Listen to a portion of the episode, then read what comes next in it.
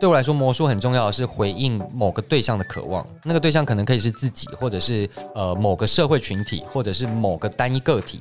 但一直到现在的魔术，其实我们会很重视觉、快速，其实也跟现在的文化、素食文化很像。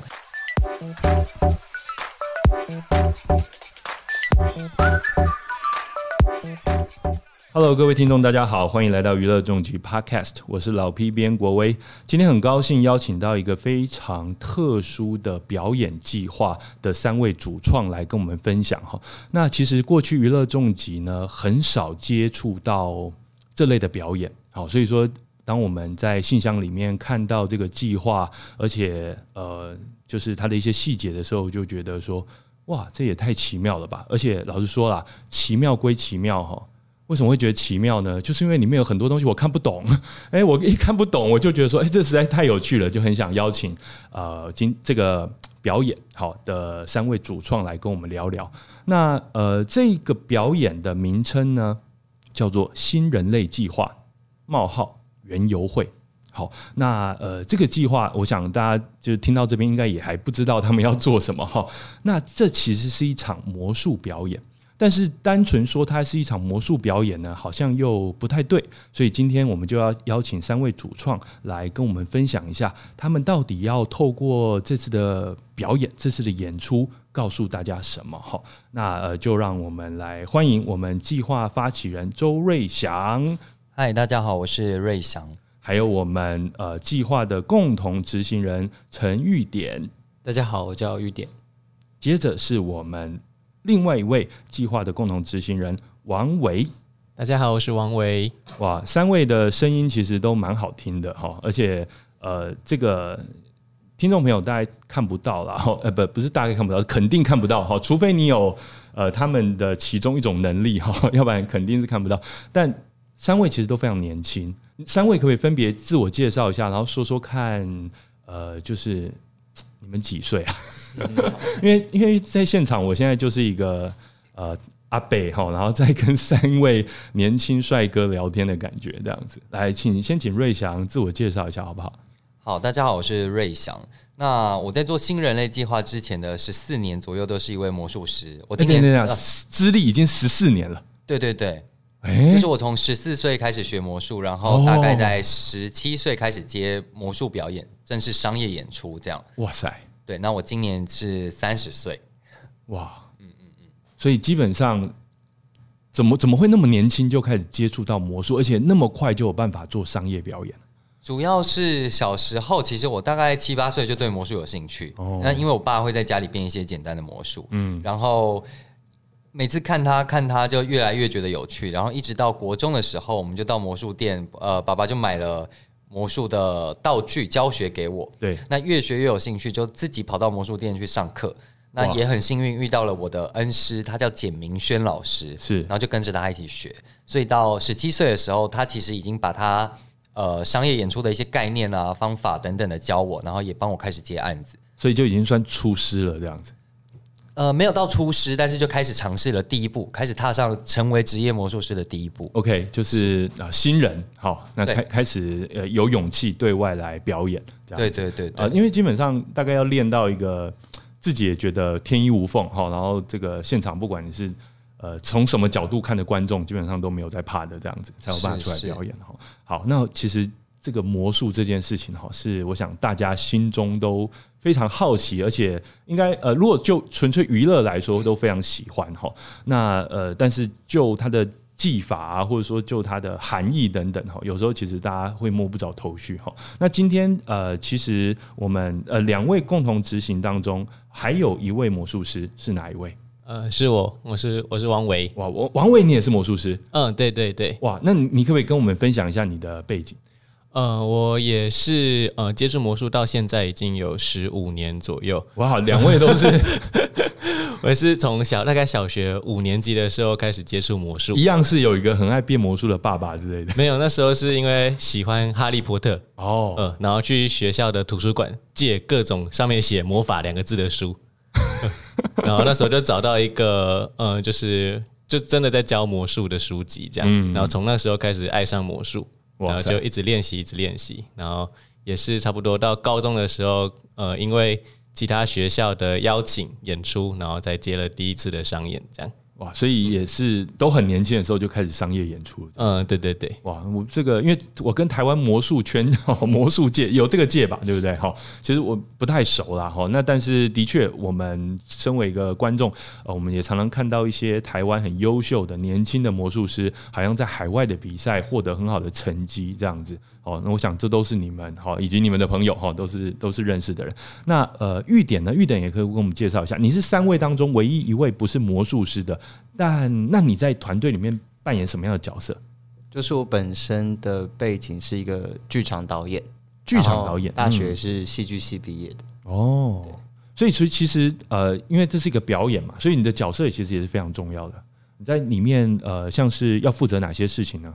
最主要是因为我不参与嘛，就是没有下去做表演者，所以最主要是负责看，嗯，然后跟可能要怎么样让整个调度啊，或者说画面啊，或者说说故事的方式有比较整合的脉络，嗯，因为其实这不是一般的，好像什么我们在街头看到的魔术表演，当然也不是贬低街头看到魔术魔术表演，那是另外一种表演的形式，但是这其实是一个蛮盛大的。规模还蛮大的，而且即将在云门舞集的剧场来表演。然后刚才有听说那是一个四百人呃的场地这样子。好，那现在也已经在呃两厅院的售票网站，哦，就是等等售票网站售票这样子。好，所以呃呃，这其实是很需要舞台的效果，会会有很多很绚丽的舞台效果吗？还是说大概是怎么样？绚丽的舞台效果吗？还是没有？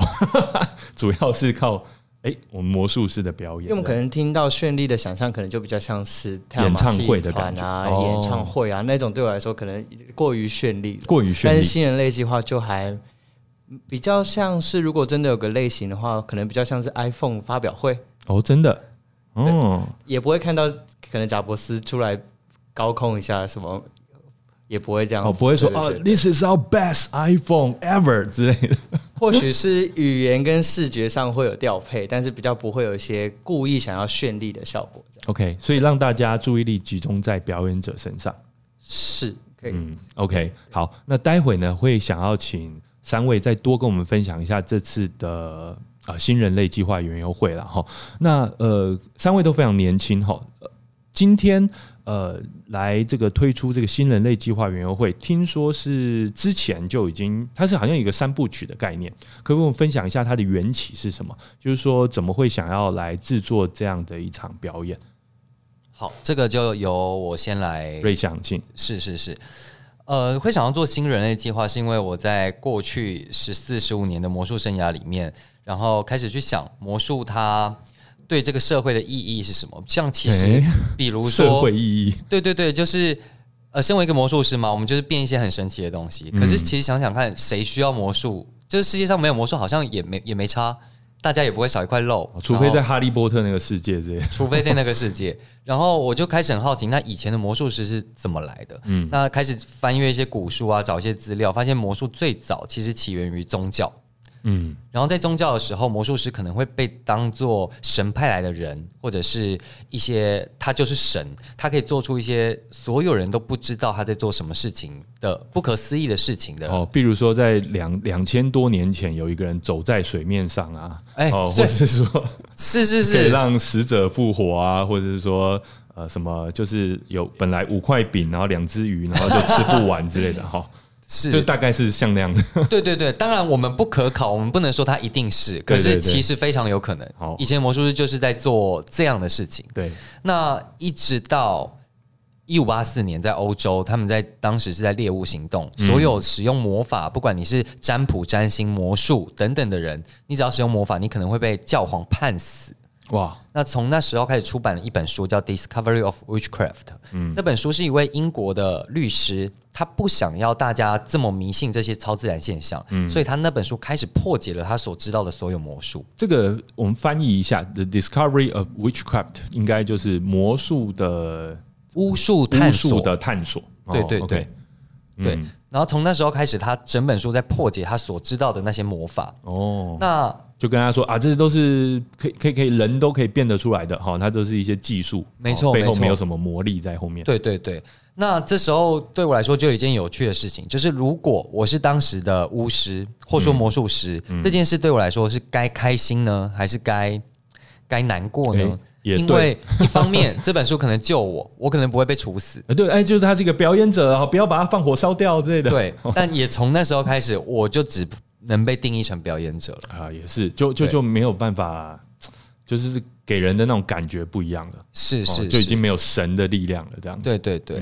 那其实再回到以前历史看，每一个魔术效果的发明跟发生，其实都跟当时代有一些关联。嗯，对我来说，魔术很重要的是回应某个对象的渴望，那个对象可能可以是自己，或者是呃某个社会群体，或者是某个单一群的单一个体。但一直到现在的魔术，其实我们会很重视觉、快速。其实也跟现在的文化、素食文化很像，对，就是我们就是要很直接。可是渐渐的，这些魔术它变得，哎，不知道为什么做，我就只是想要让它酷一点，所以我发明了一个可能多一点点小细节修改的魔术。我可能只是想要让它方便一点或怎么样，可是它失去了最原始魔术，它可能真的在对话的对象。嗯，对。那这也是为什么想做新人的计划，是因为大家现在看魔术就会觉得魔术一定是假的。可是魔术对我来说很重要一件事情是，当观者看到这些神奇现象时，在他心里必须打开一个现实跟虚幻的一个门，就觉得，哎，这是不是真的有可能的？对对对，是不是真的做得到这件事情？对对对对对。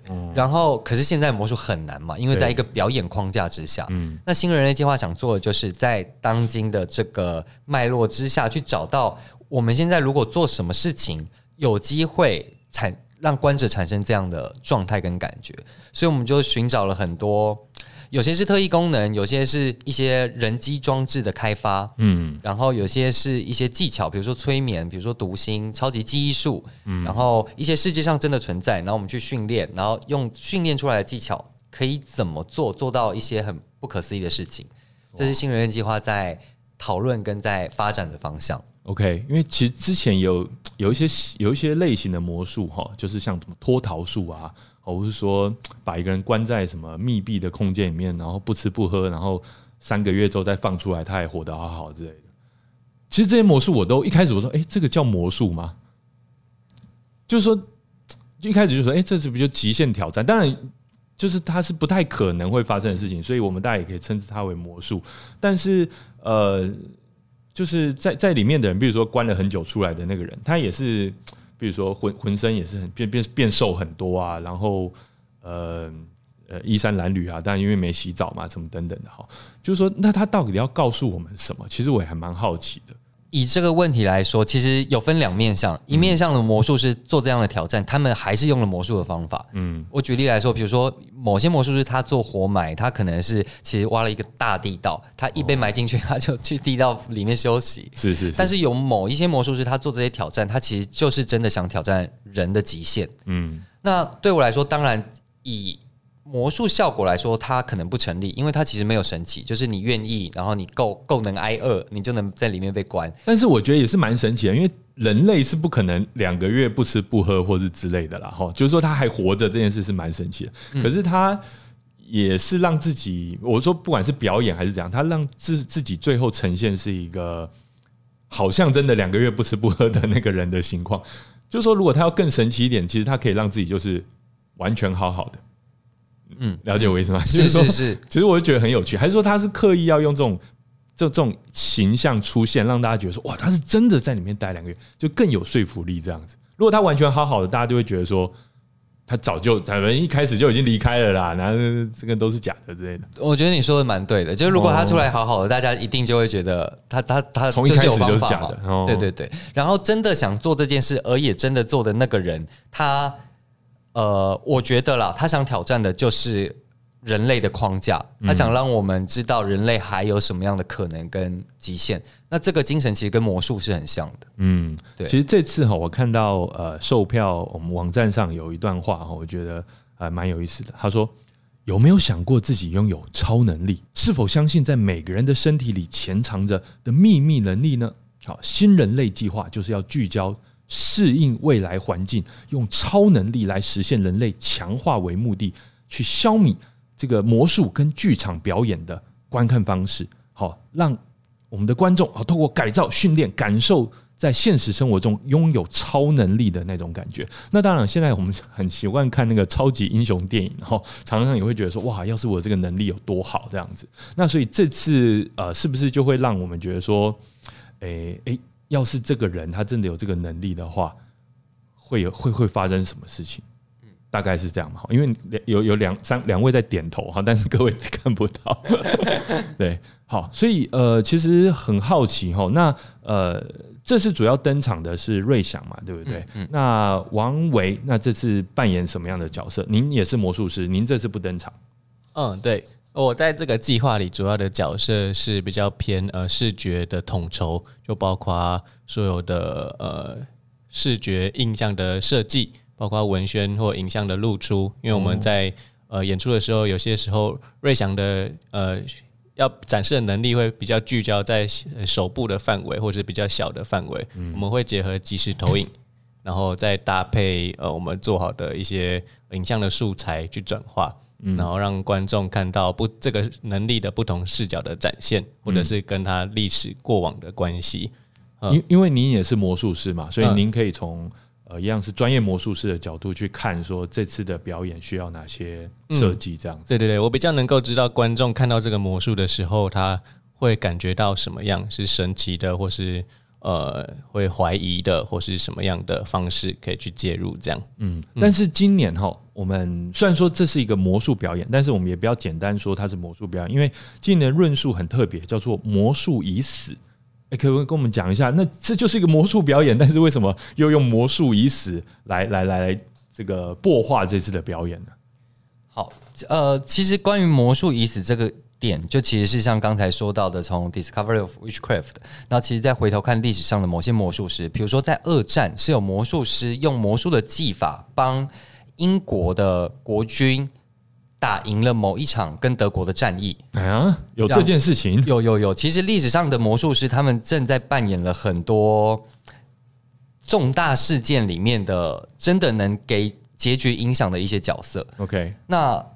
到现在的魔术师只能成为就是表演或者是娱乐者这件事情，当然不是说不对，它也许是魔术发展脉络到今天的一个脉一一个一个结局。可是现在讲的好像有点爱国版的瞒天就瞒天过海还是什么之类的，就是哎不是哎有记记得前阵子有一部电影好，然后就是也是一群魔术师好，就一个好莱坞电影。好，就是一群魔术师，然后他们就 Now you see me 啊，Now you see me，对对对，那个中文片名不知道叫什么了，不过也是很精彩，有拍两集嘛，哈，然后里面就是会利用魔术的手法去，就是现实生活中去做一些行动了，哈，那这个就不暴雷哈，那但就是好像有一些不管是。偷窃啊，或者说是抢银行啊之类的，但是他他用了这些戏法，然后让大家看不到。所以在呃您的资料挖掘过程中，也知道说，哎，过去在战争的时候也有魔术师介入这样子，是是是，但现在就没有了。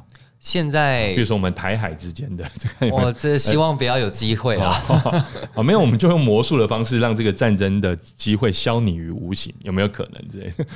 呃，对，这是呃，提既然提到这点，这就是为什么我认为当代魔术已死的原因，是因为以前魔术师能做到的事情，其实现在被分割了。比如说，以前魔术师用的技巧，现在其实被行销的。行销学的人拿来用很多事情哦，比如说魔术的错误引导啊，心理骗局啊，它其实都被分割到别的地方去了。比如说以前的魔术师透过催眠让观众产生心理相信这件事，现在也被分割哦。催眠是催眠，魔术是魔术。嗯，那其实就是正在让当魔术被不断的划线设限的时候，它其实就越缩越小，它能做到的事情也越来越少。哦，就好像就是一个。帅哥拿着扑克牌的这样子，样子 就越说越小，越说越小，大家大家的印象就只变成那样子。但其实不只是这样，可以这么说，蛮蛮蛮蛮厉害的比喻。没有啦，我刚才说的当然是一个比较片面，然后就是。呃，因为大家可能有些印象，就说哦，魔术师大概长这样。但其实现在魔术也有很多不同的变化，比如说呃，我网络上现在有一些人喜欢用影片来变魔术，是好，那个魔术当然我们都知道它是剪接的效果了哈。我不知道呃几位有没有注意到网络上现在不管是什么抖音上面或是 YouTube 上面、Facebook 的啊影音上面有一些呃表演者，他们就是用剪接，好让你觉得哇这个呃。这个这个效果很很有趣，当然没有人会相信那个是真的。我觉得这个真的就是魔术一次，大家都觉得说啊，这个就是你很会用 Photoshop，你很会用 Adobe Premiere 这样子，你就把它剪出来。好，所以说今年哈魔术已死是想要呃从头好，就是回到魔术的原初，它的它的起源这样子，回到起源开始讨论，然后也想要讨论看看在现在这个状态下，就是魔术已死的状态下。现在的魔术或魔术师，如果我们把过去所知的魔术技法都抛开，开始去学一些，呃，它可能不是魔术，但对我们来说也许很神奇的事情，嗯，或者去开发，去做出一些这样的东西，那魔术有没有办法找到新的一条路？也许它不会再被称为魔术，但是我们目前在尝试的事情。OK，那我们就直接切入这次内容中的亮点好了。好，因为我看到有八项能力。好，去年有八项，今年也有八项。好，因为其实这个三年计划，可能明年有八项，但我们不现在不知道。但今年这个八项，我觉得很让我这个想不透。哈，嗯，我们先从第一项开始好了，就是好，对，那因为里面啊，这这样，我先讲我里面马上注意到的，就是性能力。哎，是 性能力也是人类的超能力，这样子。是是，所以我就好奇，那那个性能力我们要怎么表演？但是现在好像不能爆雷哦。但是你你形容一下好吧？对，好好好，哇，这真是一个好问题，因为大家看到今年的能力都会先又又不能爆雷，又要形容一下。是是是，我们的这八个项目啊，其实每个项目所做的事情不一样。比如说，我先简单讲，以技来说的话，其实就是练习手部技巧。嗯，那以比如说唯心之眼，就是在开发一些读心术啊，或去学催眠的这样的技巧。那以性能力，今年在自然力的这一块。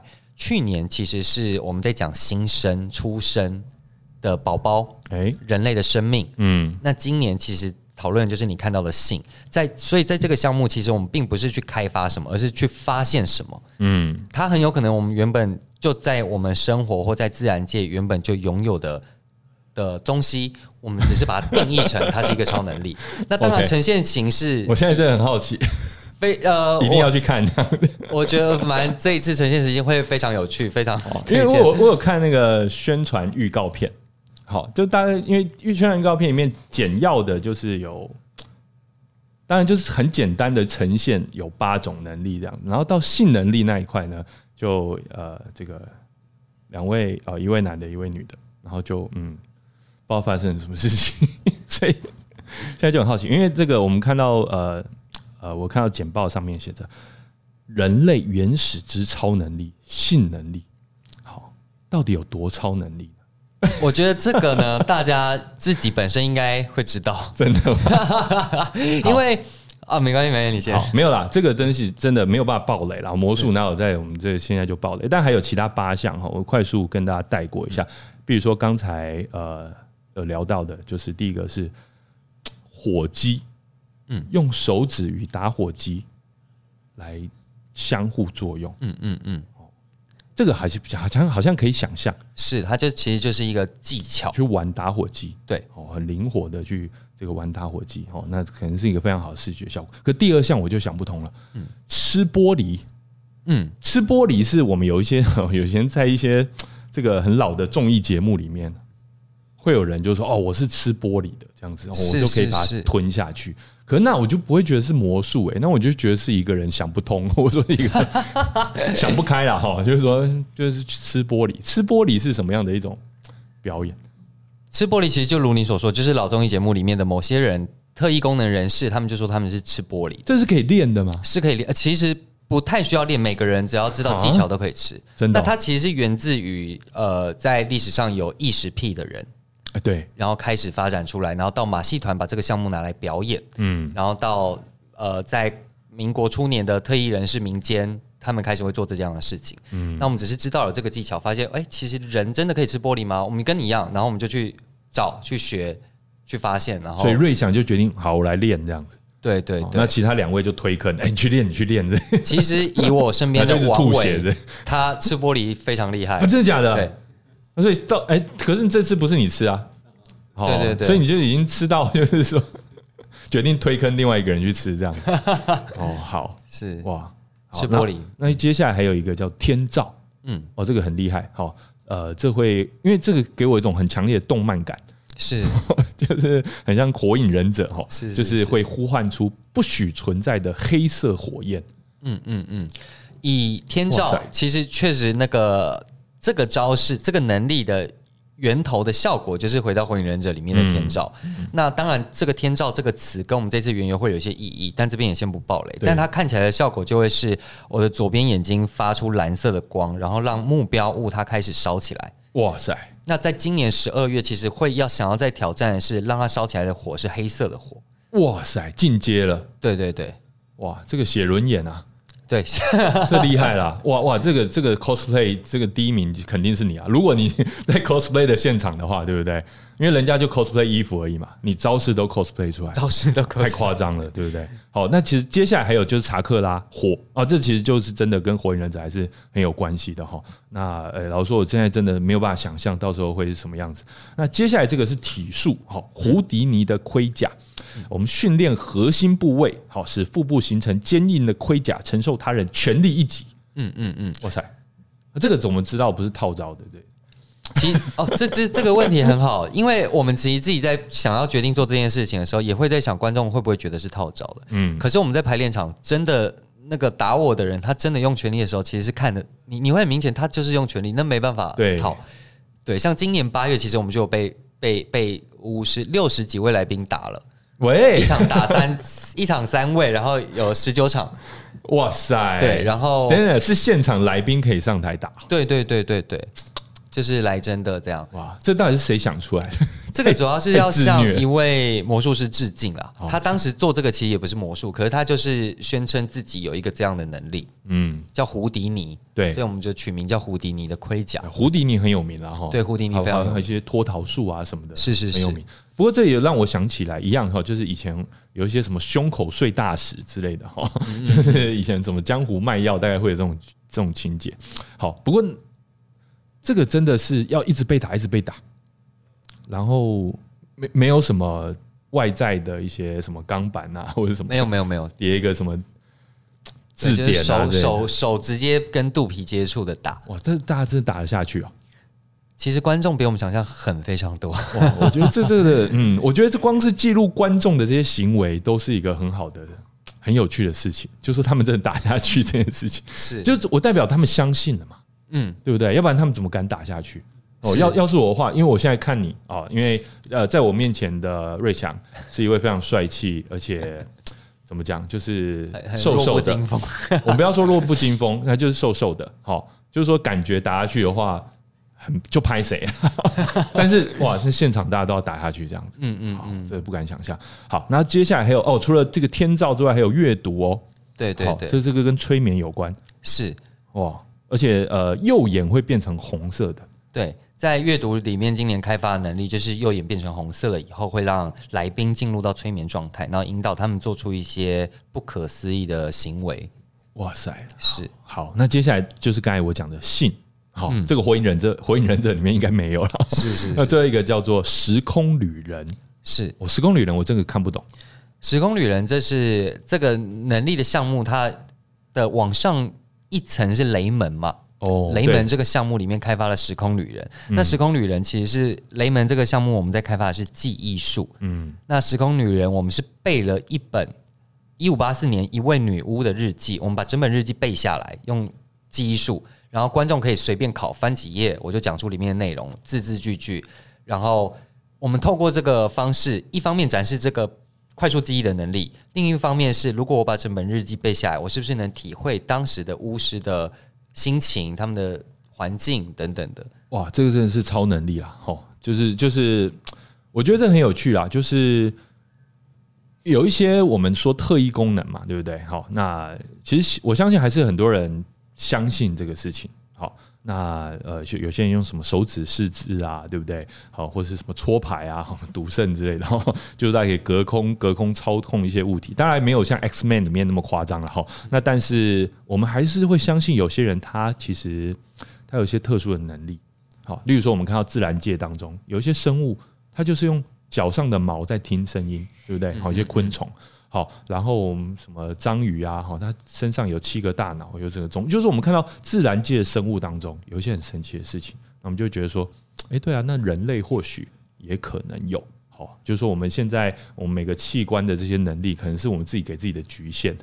那我想这次的魔术就会给人家这种，呃，这有可能是真的的这种感受，这样，嗯嗯嗯嗯，很惊人。哎，那我们我想接着下，请问一下哈，我在那个。脸书上我有看到这个有分享，好，这个我们官方的粉丝页上面有分享一段预告影片，最后几秒钟呢有几个快速撇过的影像，哦，有人自焚，哦，有房屋失火，然后还有一个好像是香港街头运动的时候的影片，哦，就是路上就烧起来，跟我分享一下这个用意是什么？还是说现在会爆雷？呃。因为这一次的我们每这个三年计划每一年的开发会有一个核心的主轴的元素，我们去年是电，然后今年的元素是火，然后我就在想说，呃，如果以火去体现呃我们内心的感受的话，在当代什么东西是可以去传递出这样的质地？哦，嗯，可能是愤怒的火，可能是难过的火，嗯，可能是激激情的或。热情的火，然后我好像也有澳洲野火，还是哪里森林火灾的这样，所以我想要就是能够用影像可以跟这个现实做一点更多的连接，这样哦，这蛮有意思的哦。那呃，我很好奇，就是说三位，那当然两位魔术师，我猜测我猜测就是会共同在一些表演场合就认识了哈。那呃，跟玉典。那是怎么认识的？可不可以请三位告诉我们一下，你们三位到底是怎么凑在一起的？玉典先来，好吧？所以您不是魔术师，但您是呃表演，好，在这个领域当中，是在一六年的时候跟瑞祥、王维认识，然后那是第一次合作，那一次就认识他们两个，一次就认识他们俩，因为他们两个其实合作的蛮久的，在我之前，嗯，对。然后那一次的表演是一个用想象力赋予生命为主题的一个演出，嗯，对。然后从一六年开始一路到现在二零年，然后我们就是持续有在做不同的制作，嗯，已经算是一个很坚实的原班人马哈，就是都是三位吗？好，主要都是三位。从一六年之后，以新人类计划来说，是我们三位，OK，但各自还有一些各自其他的。Project 啊，就跟各自不同人合作，是是是，嗯，那两位呢？两位魔术师，你们怎么认识的？听说你们合作已经很久了。对，我们从一三一四年就开始有一起工作的经验，嗯，然后因为其实魔术圈也不大了，然后要找到志同道合的朋友其实很快，嗯，所以呃，王维跟我对于魔术的想法或或一些想要尝试的事情有一些相同，所以自然的我们就走在一起，然后一起工作这样。哎，我很好奇，魔术师。认识彼此有没有什么特殊的方式？比如说，我们一般人认识彼此就握个手嘛，好打个招呼嘛。你们魔术师认识彼此是这样，先看谁先耍到别人这的。我们就是看谁先用火焰弹把对方烧。没有啦，我们魔术师其实也跟一般人也是握个手啦，抱一下。只是就哎，这手中就变出一只兔子出来这样。但我们私底下就是会互相交流，哎，新想到的招式啊，新学的啊，最近看到什么有趣的啊，有什么点子这样。但大致上来说，我们就是一般人。OK，好。那魔术师的生活到底是怎样？因为我刚才有闲聊的时候有问两位嘛，就魔术师的生活一定很，我觉得跟一般人肯定不一样。好，比如说你你你就是让别人好陌生人刚认识的人知道你是魔术师了。好，比如说你去吃喜酒，好，那坐在小学同学那一桌，好，然后。然后就介介绍一下，哎，这位是魔术师啊！你现在是魔术师，然后现场肯定说还来变个魔术之类的，会不会常有这种困扰？会会会，其实，在各个场合不一定是喜酒啊，新认识的朋友，工作环境都都会有。哦，或者说那个过年啊，中秋节家族聚餐之类的，是是是。但这怎么解决？就像你知道，一般人都会被问到说：“哎，现在做什么工作啊？薪水多少啊？有没有生小孩啊？什么时候结婚啊？或者说啊，你是那个呃那个那个在在当记者的，好，所以你们只这样。或者说你们，或者说你的工作是哦，你是半导体工程师哦，啊，你们台积电怎样怎样怎样，大家都会被问到这些东西。那魔术师会遭遇到什么样的问题？魔术师大家真的比较少，真的去问说，哎，你工作在干嘛或什么？真的会比较说，哎，那可不可以变一个魔术这样？哦，所以其实就是变，真的哈。那对我自己来说，就是会当做把他们当白老鼠。平常有学到什么新的想尝试的，这种时候就是非常好的时候。真的，所以平时身上都先预备一下，因为这种这种要求三不时会冒出来这样。对对对，OK。那有没有呃，这个王伟也是类似吗？嗯，对，但是。呃，我比较是看心情，有时候会被问的很烦，我觉得直接做那种比较恐怖的魔术，真的，对，然后我就不会想看。你确定要看吗？我要变一个很恐怖的魔术哦，这样子就 吓到之类的。哦，我还说自己就消失这样子，瞬间移动就消失。好，所以呃，其实我很想聊聊魔术圈这件事情，因为当然刚才有说这是一个很小的圈子。好那可不可以跟我们分享一下两位或是三位看出去的魔术圈大概是怎么样？就台湾来说，好，以我先来好了，就是我瑞想嘛，我呃，我觉得台湾的魔术圈其实创作能量非常强。嗯，其实以在魔术圈全全世界的魔术圈有一个魔术比赛叫做 Fison，Fison，对，它有点像是魔术界的奥运，它每三年举办一次。哦，对，然后。全球各地的魔术师就会从一些小比赛慢慢的比上来，然后最后有资格的人才可以去比 Fison，嗯。那呃，在 FISM 里面，其实近年来台湾有非常多表演者在里面有获奖，甚至有一位表演者在近年才拿到台湾历史上第一个第一名，近距离的第一名。嗯，然后其实非常厉害。当然，以跟其他国家比，人数还是少，可是以人口比例对照来说，台湾是非常非常高的，精英辈出。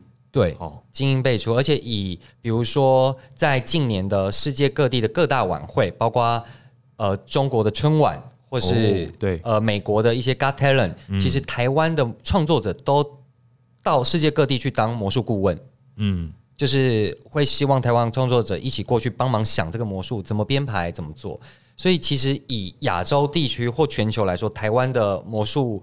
师的创作能量其实是很高很厉害的，嗯，因为其实我们的确就看到刚才瑞祥所说的，呃，一些我们在网上看到一些影片，然后看到一些新闻，就是说哇，我们的台湾魔术师又得到大奖，或者说我们台湾魔术师呃参与或是他表演的。一些东西登上了什么春晚啊，登上了 Got Talent 啊之类的哈，然后就会看到一些影片在网络上疯狂流传。那大家一方面当然觉得说，哇，这台湾魔术师啊，就是说没想到，因为其实很多人可能不了解台湾有那么多厉害的魔术师。另外一方面觉得说，哇，这个有点为国争光了，就是说，哎，哇，竟竟竟然在那么大的场合，然后呃，有那么那么精彩的演出这样子。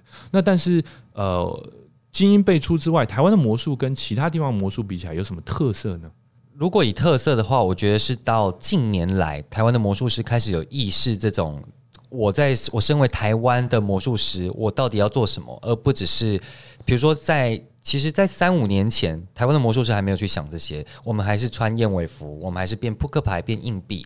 可是，在近年来，台湾魔术师开始会思考，比如说最近有一位魔术师，他叫阿凡达，也是我的好朋友哦，台湾人。对台湾人，他其实就很有自己的风格，他就是用台湾民间古老的一些东西去做他的创作。可能他是变出一颗西瓜，然后就分给大家吃，其实也很有趣。就是台湾魔术师开始在思考这件事，也开始在尝试了。嗯，所以近年来，其实台湾的魔术在表演，呃，自己售票的这种有点像小剧场形式的魔术表演非常多。然后，对，其实大家开始。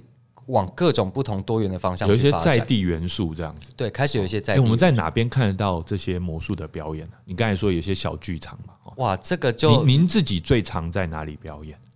我自己其实蛮不一定的，其实大家都蛮不。我自己最常做的自己表演，其实就是跟玉典王伟做的这个新人类计划，至少这三年都会在这件事。对对对。所以呃，有点像云门舞集一样比较大的场地哈。那如果是小剧场呢？哪些地方是假设我们比较少？真的看到魔术表演的人，我们可以去怎么讲实地去看的。这也是我觉得台湾魔术圈目前可能还在刚起步去做这件事，所以其实我们没有一个固定的地方，没有固定的地方。因为其实，比如说现在脱口秀，它也是可能它有 comedy club，对对对，魔术师没有这种地方。对，因为其实脱口秀这个形式，当然国外很久了嘛。那台湾啊，但是很久以前是相声，然后 那但是台湾这种所谓的美式脱口秀的形式，也是最近几年算是有点爆发啊，然后也开始知道说有一些地方就是你去看。哦，或者说有些团体这样子，但魔术好像我们知道有很厉害的魔术师啊，但是好像还没有这样子的场地或是这样的一个团体，是吗？对，有有团体，他们也会固定办大会，可是都还是比较否魔术圈的人。嗯，对。然后确实如你所说，以表演场地来说，我们还没有一个很有组织或有一个规划系统的这样的空间。OK，有没有什么魔术师工会？算是有有。有，真的有，有有有，大概有两三个在台湾，有两三个魔术师工会，是什么北区、中区、南区之类的，还是什么？是不同的人组成的，不同的人组成的。OK，哦，这蛮有意思的哈。所以我觉得跟着你们魔术师去拍你们纪录片，我觉得应该就蛮有意思的。有没有想过这件事情啊？就想要跟拍你们。其实有以以我自己的话，就是其实就是王维，就是我们合作很久，然后也都会拍一些我们记录的东西。OK，对，哦，所以呃，因为其实我们一方面说魔术表演本身是很吸引人的，一方面魔术师这个职业，我觉得也是很吸引人的啦。对，那呃，王维觉得呢？王维觉得台湾的魔术表演跟其他地方比起来有什么特色呢？嗯，我觉得呃，可能。因为我自己是美术系背景的，嗯。呃，所以从不同的无论是呃美术或其他创作的呃形式来看，台湾的创作者本身有一个很酷的特色，就是他们都做的很小，哎，呃，像是像是我们呃这次得前前一阵得那个 FISM 总冠军的是以近距离为主，然后台湾其实有很多很厉害的舞台魔术师，但是相较于呃，其他欧美国家以呃大型幻术为主的就比较少哦。我们说大型幻术，大概呃跟我一样年纪差不多人就会想到以前什么把自由女神像变不见，对对对对，好穿过万里长城之类的。嗯嗯嗯。那现在就是说台湾比较少这种，对对，但可能也可能是因为台湾的地地区性，就是我们的腹地本来就比较小，所以我们。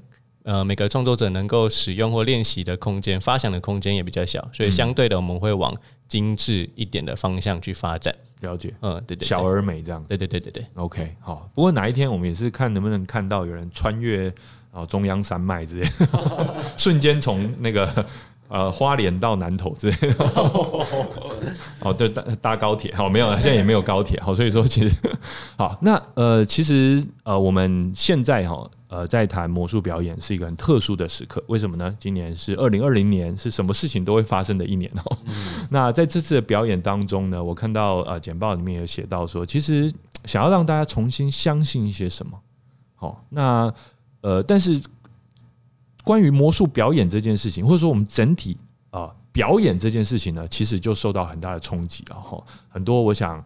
呃，表演业者，国外的表演业者，然后特别是欧美的，现在疫情还在延烧，非常严重的哈，哇，那些我肯定都没有办法，怎么讲？没有办法，呃，为他们的观众而服务这样子。好，电影都已经很很辛苦了，这样子，实况的这种表演更是没办法嘛，对不对？哦，那之前一开始台湾疫情很严重的时候，也是没办法做各种表演。那我想请问，呃，在座三位，我们呃，因为因为怎么？如果说这种疫疫情的问题，不管在台湾或者在国外哈，假设它持续延烧的话，我们要如何让人感受魔术的魅力呢？有想过说有其他的方式吗？嗯，有。其实这个在我自己国外的好朋友们，他们其实已经都在做了。因为国外的疫情比我们严重非常多。对啊。可是大家毕竟魔术师他还是要有工作，还是要有收入，所以他们做了一个形式叫做视讯魔术，然后。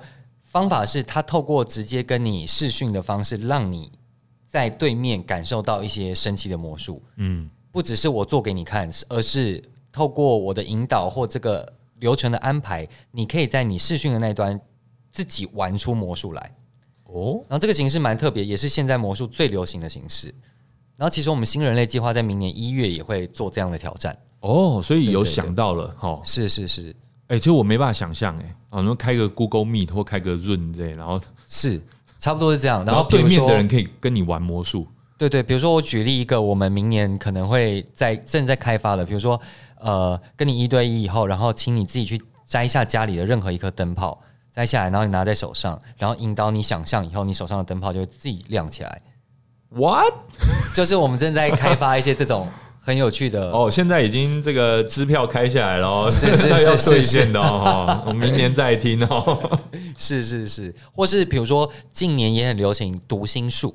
哎，也是我们有在开发的。然后魔术圈其实，在近年非常流行，就是我不需要透过魔术的方法，我跟你聊天沟通，观察你的微表情、你的身体状态，我可以知道你现在可能在想什么。所以这个在视频魔术上就有很大的利呃好处，这个直接感受到哇，这个不是一般的 telepathy 哈，这是超远距 telepathy 这样。对对对对，哇，是火凤凰等级的哈，黑凤 黑凤凰等级的哈。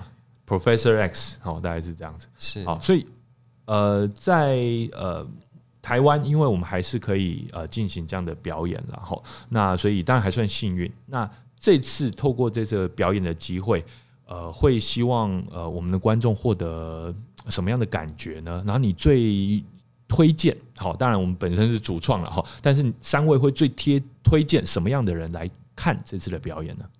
让玉典先说吗？还是？你你去好了，好好，待会再补。呃，这次的表演，我觉得以新人类计划开始做下来的脉络，我觉得如果你是对意识或者是一些催眠，或者是人的未知，或对你对后人类这个概念有兴趣的话。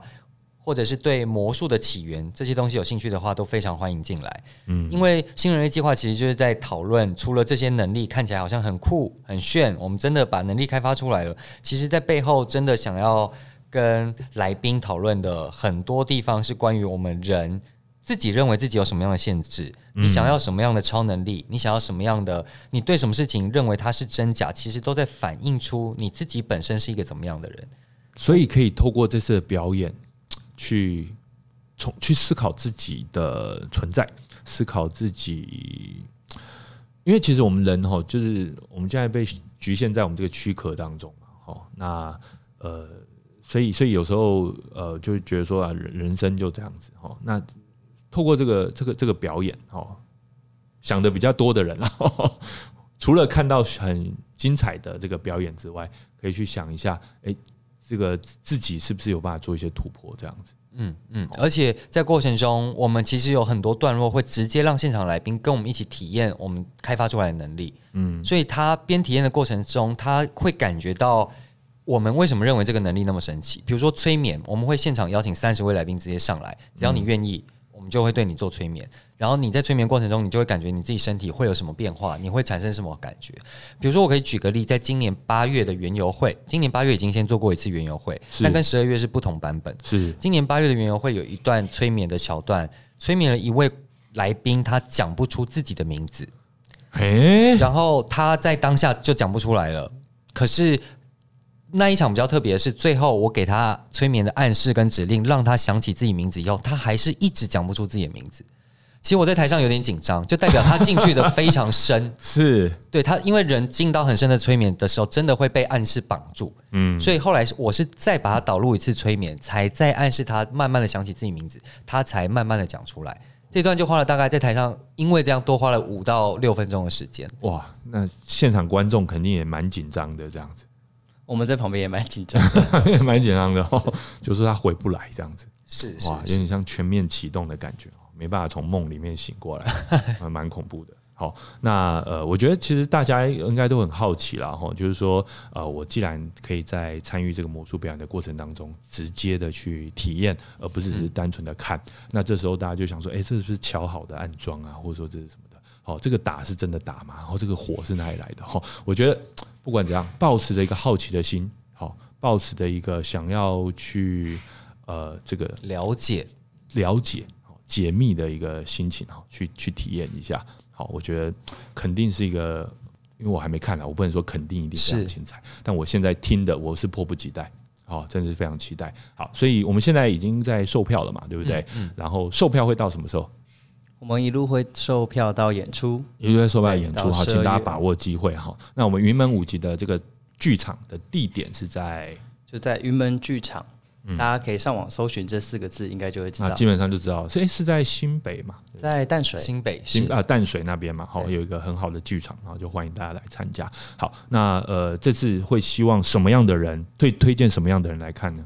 我不太确定我是不是能够特别一个类型推荐什么人，可是只是想说，刚刚国聪其实提到一个，稍早提到一个。关于一个人埋活埋自己，然后让大家感受到他在挑战他的极限跟饥饿，他出来却不是一个强人的样子。哎，对，或许可以回应到，我觉得想要相信什么，或许我们不是相信强者，不是相信奇观，而是相信这件事情有可能，相信在这个二零二零一个脆弱是有力量的。嗯，我们或许没有办法克服，但是我们撑下来了。哇，或许这个好正面。对，或许对这个计划有兴趣，想要相信一点什么的，可以来看看自己。能够在这个计划里面做到什么，就欢迎来新人类计划。OK，好，所以欢迎大家一起来新人类计划园游会。好，那今天的娱乐终极 Podcast 就跟大家聊到这边，接下来呢，我就要来。哦，请他请现场的人变魔术给我看了，就要当当那个人讨人厌的，好刚认识的朋友认识魔术师的时候一定会做的事情。好，那就欢迎大家持续关注我们新人类计划原游会。那如果对于他们的表演有兴趣的话呢，只要搜寻关键字，好就可以找到他们了。那我们下期节目再见，拜拜。